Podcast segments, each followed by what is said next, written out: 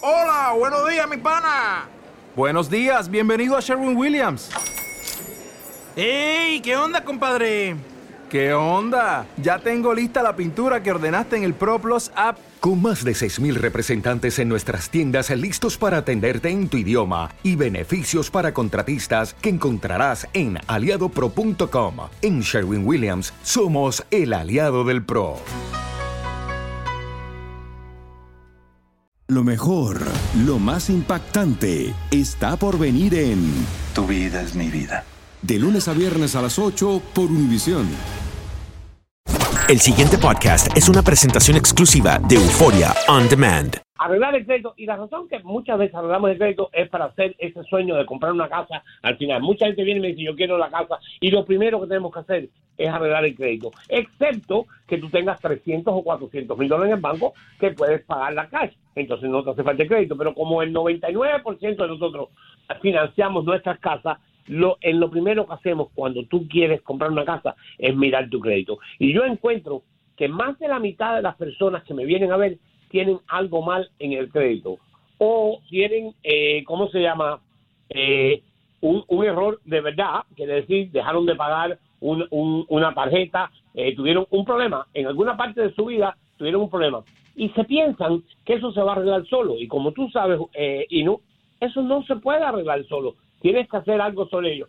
Tú dejaste, cambiaste Verizon, y estoy hablando de Verizon por uno, eh, y te cambiaste para AT&T hace tres años, rompiste el contrato, y debías 300 dólares. Y tú dices, bueno, ya me fui, ya yo tengo AT&T ahora que subí. Verizon te pone una cosa mala en tu récord y te va a salir probablemente por 7 años o más. Hay veces que te dura 8 o 9 años si no lo limpias. Y te- no te permite comprar una casa, una bobería de 300 dólares. Hay veces que es más dinero. Eh, me acaba de llegar esta semana pasada una señora que por hacerle el favor a un sobrino, el sobrino se graduó de la universidad, no tenía suficiente crédito, y ella le firmó un carro para que lo sacara. El sobrino no es mala gente, pero cogió el carro, estuvo siete, ocho meses pagándolo, lo dejaron fuera del trabajo por H por B, y no podía pagar el carro, se lo quitaron. Eh, y entonces cayó ella. No se lo dijo a la tía y la demandaron. Ahora tiene una demanda casi de 25 mil dólares esa señora en su en su crédito y entonces ella viene y la razón de ella dice no pero yo no era la primera yo fui yo nada más que le hice de co-signing a él para aquellos de ustedes que no saben lo que quiere decir co-signing el banco es súper inteligente yo a este sobrino muy buena persona le dijeron este señor puede ser que no me pague. No te voy a dar crédito. Ella fue al banco y le dijo, no se preocupe, señor banco, yo tengo buen crédito, si él no paga, yo pago, y él no pagó. Ahora cuando el banco viene a ella, ella dice, no, es que yo era la segunda. No, usted le prometió al banco que si él no pagaba, usted pagaba. Ahora este señor, sin beberla ni comerla, debe 25 mil dólares.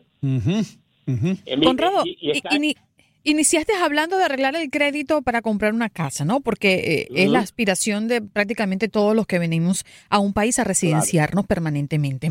Ahora, eh, quizás es una pregunta bastante tonta, pero es una- un cuestionamiento que nos hacemos muchos al llegar a este nuevo sistema. Esta es la pregunta. ¿Comprar casa o seguir alquilado? ¿Por qué? Porque si sacamos la cuenta de pagarle al banco mensual por la casa, de pagar el impuesto y mantenimiento de ese bien, ¿qué es lo que más recomiendas tú? Exactamente, es una pregunta que se debe hacer todo el mundo antes de comprar una casa. Una casa es una inversión como es cualquier otra, Andreina, y no es, es, es una pregunta fantástica, no es no solamente no es estúpida, es una de las preguntas que debe hacerse todo el mundo antes de comprar una casa. Hay beneficios en comprar una casa y hay cosas malas en comprar una casa.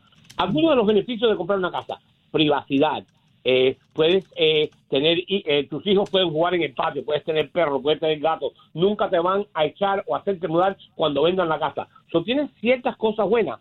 Eh, normalmente en el pasado, en los últimos 100 años, las casas han subido de valor en los Estados Unidos. Más o menos un 3.5 a un 4% es lo que suben. No es esta gran cantidad que piensa mucha gente. Pero ¿tú ¿sabes lo que más hace? Es que es un ahorro forzado.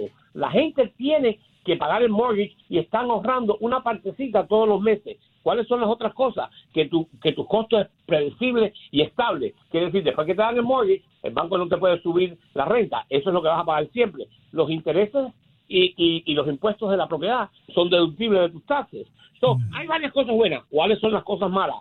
La cosa mala, la primera es, es la, la inversión más grande que vas a hacer tú en tu vida. Esto es un compromiso por 30 años. Tienes que pensarlo bien antes de hacerlo. Si tú piensas mudarte para Miami, una persona como tú, que me dijiste que habías llegado a Venezuela hace unos años atrás nada más, y tal vez Miami no sea lo tuyo, tú estás pensando que en Minnesota hay una oportunidad grandísima para ti y para tu esposo. Si no vas a estar 5 a 7 años en la casa, no es una buena compra. So, tienes que pensar en eso. También tienes que acordarte que tú eres la que eres responsable de todo lo que se rompe en esa casa. Cuando en un apartamento se te rompe el toilet, tú llamas al dueño. Cuando en tu casa se te rompe, tienes que llamar a un plomero y cobran más que un abogado. Te cobran ciento y pico pesos nada más que por ir a ver cómo, co- qué es lo que le pasa al toilet. So, Esas son cosas que tienes que ver. Tienes que saber eh, eh, la comunidad tuya está subiendo o está bajando.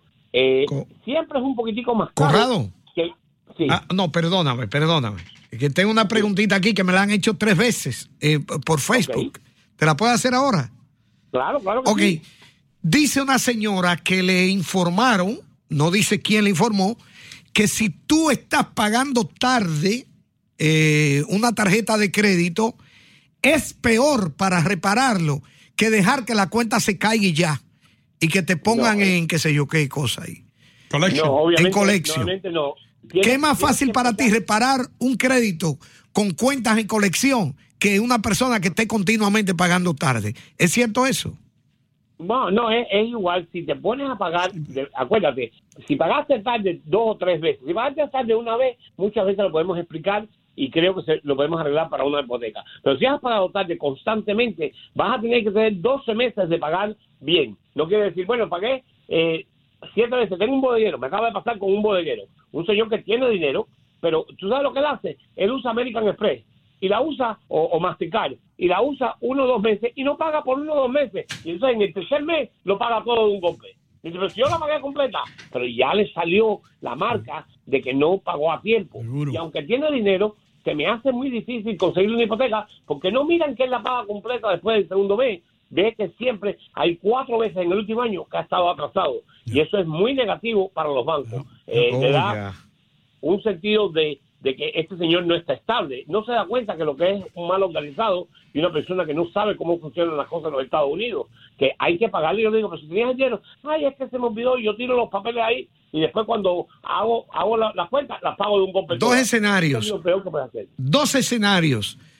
Un tipo debe mil dólares en una tarjeta, pago mínimo 50, pero paga tarde las dos veces que tiene que pagar 50. ¿Qué es peor? Ese que paga tarde dos veces los 50 dólares y luego lo paga todo. eh, en el tercer mes dice, no, voy a pagar la tarjeta los mil dólares que debo, pero duró dos meses pagando tarde. O el otro que paga bien, aunque paga mínimo siempre, pero paga a tiempo. El, el que paga mínimo siempre y paga bien va a tener mucho mejor crédito. Fíjate. reporte que es mucho, mucho, mucho mejor. Y eh, también, mm, déjenme acordarle algunas de las cosas. Eh, cuando ustedes, cuando miran el credit report, hay una cantidad de números tremendos. C, cuando en, en la manera que pagas, quiere decir que está correcto, que no hay problema. Uno, quiere decir que te atrasaste 30 días. Dos, quiere decir que te atrasaste 60 días. Tres, quiere decir que te atrasaste 90 días. Y nueve, quiere decir que estás más de 90 días atrasado. Que más de 90 días atrasado quiere decir que estás delincuente y casi seguro que te van a mandar a, un, a una agencia de colección. Ajá. Eh, so, y de- después que te mandan a la agencia de colección, normalmente, si no lo, si no es un error, eh, se tarda casi un año en reparar ese, ese repair. Oye, esta pregunta, doctor. Escucha esta pregunta, doctor. Conrado González, experto en finanzas, te voy a hacer esta pregunta. Eh, ¿Qué tiempo dura? Porque te dan un grace period, que se dice en inglés, un periodo de, de- gracia, ¿no? O te dejan pasar un- unos, cuantos, unos cuantos meses. ¿Cu- ¿Qué, qué cantidad de días o semanas o meses, eh, por ejemplo, eh, en las personas que no pagan a tiempo una tarjeta de crédito, antes que te reporten al buró de crédito, que es lo que de veras te daña el crédito? ¿Qué tiempo pasa? Normalmente son 20 días en una tarjeta de crédito, son 30 días o, eh, o- o un mes en el mortgage. Por ejemplo, en el mortgage te dan hasta el día 10 para pagar y te cobran 100 dólares si pagas después del día 10. Pero mientras que pagues adentro del mes que se vence, no te reportan a la agencia de crédito. Las tarjetas de crédito no son así. Las tarjetas de crédito a los 20 días te reportan, aunque pagues adentro del mes. Entonces tienes que tener cuidado con eso. La, la gente de, de renta, la renta tuya, si, si estás alquilando, normalmente te meten la penalidad después del quinto día. pero no te deben reportar hasta 30 días atrasados. Quiere decir, si tú pagas enero, adentro de enero, no hay problema.